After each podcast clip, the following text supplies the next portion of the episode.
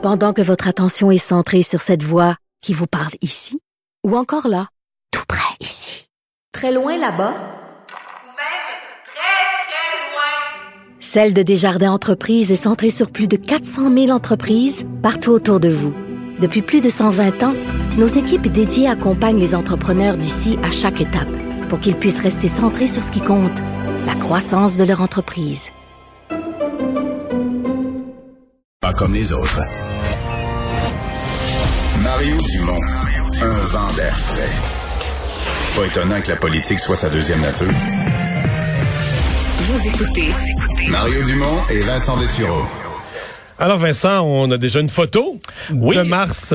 Euh, première photo, euh, ça a été quand même rapide, hein, du euh, robot Perseverance qui euh, fait son amartissage ou son atterrissage sur Mars. euh, totalement réussi, du moins à ce qu'on euh, a comme détail à l'heure actuelle. Alors, on a envoyé sur Terre, vers la Terre, une première photo et on voit, euh, je vois, on voit même C'est euh, clair, merci. Hein, oui. C'est incroyable. assez clair. Bon, on comprend que là, on est dans, quand même, euh, de- depuis les premiers robots, là, on est des décennies plus tard. Alors, la technologie envoyée là-bas s'est améliorée. J'ai bien hâte de voir ce que le robot va nous, euh, euh, va nous permettre de recevoir. Évidemment, on a beaucoup parlé de notre québécoise là-bas. On dit que les premières heures, euh, c'était tout simplement tester, euh, commencer à alimenter les systèmes, s'assurer que tout fonctionne. Alors, on commence pas Ouais, à faire le tour du jardin. là. Il s'assure que tout, rien ne s'est brisé durant la- le voyage. Là. tester tous les programmes. Et des fois, ça arrive, là, par exemple, euh, de de ce que j'ai vu sur plusieurs missions d'ANASA. Des fois, on a des problèmes avec un système et là, on doit euh, euh, faire des modifications Ben, dans le là, code source et tout ça. Ça a été soumis à des températures de moins, je sais pas combien de centaines de degrés. Euh, après ça, la Là, friction euh, rentrant dans l'atmosphère. 2000 plus- degrés. 2000 degrés. Évidemment, c'était sous un, un bouclier protecteur, mais il y a plein d'éléments euh, qui peuvent effectivement poser problème. Alors, on fait tous ces tests-là, mais pour l'instant, les nouvelles sont très bonnes.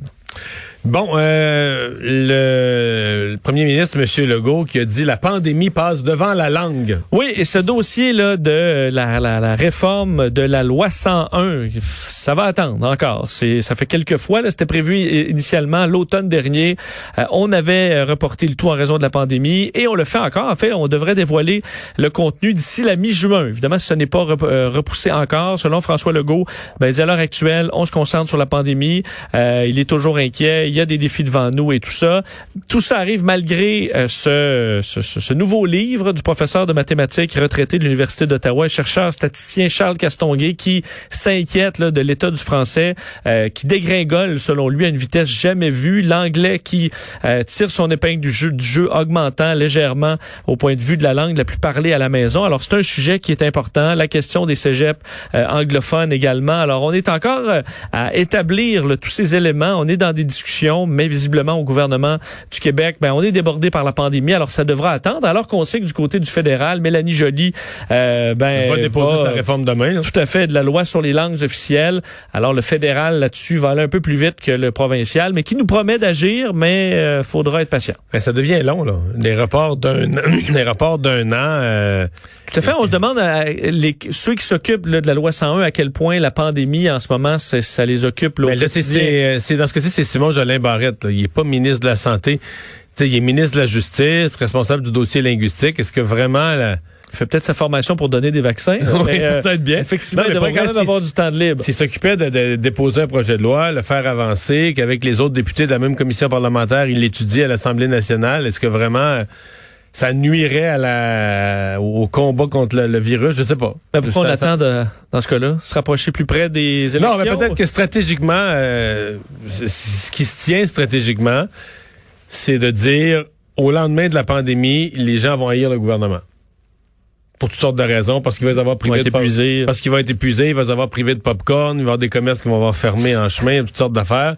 Et donc, euh, tu veux relancer ton action sur un, un nouveau dossier où tu penses qu'il y a une majorité qui est derrière toi, la, la, la, la nouvelle charte de la langue française, donc tu repars sur des nouvelles bases, un, un nouveau thème. Alors que si tu le fais pendant, ben tu ramasses pas vraiment le crédit pour ça. Mais il faut que ça se fasse, là. c'est juste ça. C'est qu'à un point, c'est que tu le feras plus du tout. Tu vas arriver, tu vas être à la fin du mandat, puis ça va, ça va, ça va tomber à l'eau. Euh, moi, ce serait ma, ce serait ma crainte. Euh, une fin de soirée difficile pour trois hommes de Saguenay. Ouais, deux histoires un peu particulières là, par rapport à la pandémie. Ce ne seront pas les champions du jour, en commençant par euh, la ville de Saguenay, enfin à la baie. Et la baie, ça fait quelques histoires. J'ai de la famille là-bas, euh, mais il y a quelques histoires euh, de party ou d'interventions policières un peu particulières. C'est arrivé hier soir, alors que trois hommes qui habitent dans des adresses différentes se sont retrouvés à la même adresse. On parle d'hommes dans la, de la cinquantaine et soixantaine. Se sont fait prendre pour non-respect du couvre-feu là, à 22h40. Pourquoi? Parce que, ce qu'on comprend bien chaud, là, dans un, état d'ébriété avancé, ils faisaient des blagues au 911.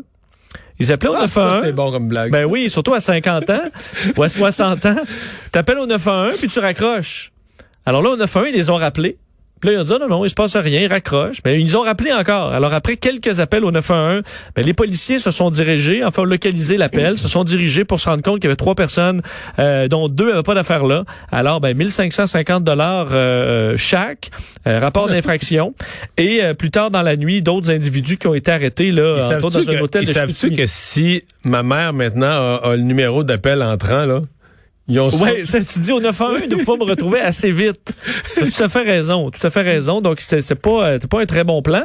Et l'autre, c'est celui-là encore, beaucoup plus grave. Là. Deux Canadiens euh, qui ont contracté la COVID-19 au Mexique, qui viennent d'écoper d'amende pour avoir falsifié les résultats de leur test de dépistage pour pouvoir rentrer au pays. Donc, Transport Canada qui a imposé des amendes à deux voyageurs canadiens après une enquête parce que eux se sont présentés avec un résultat de test de COVID euh, négatif, mais qui était, on dit, faux ou trompeur. Ils ont fait une fausse déclaration et euh, de sorte qu'ils ont pris l'avion sciemment sachant qu'ils venaient d'avoir un test positif à la COVID-19.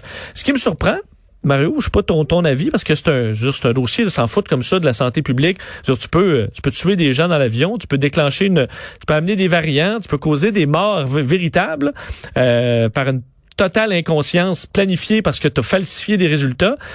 Amende 7 000 et 10 000 dollars. C'est beaucoup, c'est pas beaucoup en même temps. Si tu compares, si tu considères qu'on donne 1500 pour des rassemblements alors que les gens, potentiellement, personne n'a la COVID. ils pourraient l'avoir, on fait de la prévention, mais quelqu'un qui sait l'avoir, quelqu'un qui est conscient d'être porteuse de maladie, on n'est pas loin. J'ai quelqu'un qui loue son chalet là, à un groupe, puis il n'a pas le droit. C'est, je pense que c'est 5 6 000 dollars euh, qui peut aller l'amende, alors que ça peut être des gens qui n'ont pas la COVID. Là, quand tu sais que tu as la COVID, tu t'en vas dans un avion là, rempli de monde qui veulent juste être en santé là, puis survivre. Euh, sciemment, tu fausses des résultats.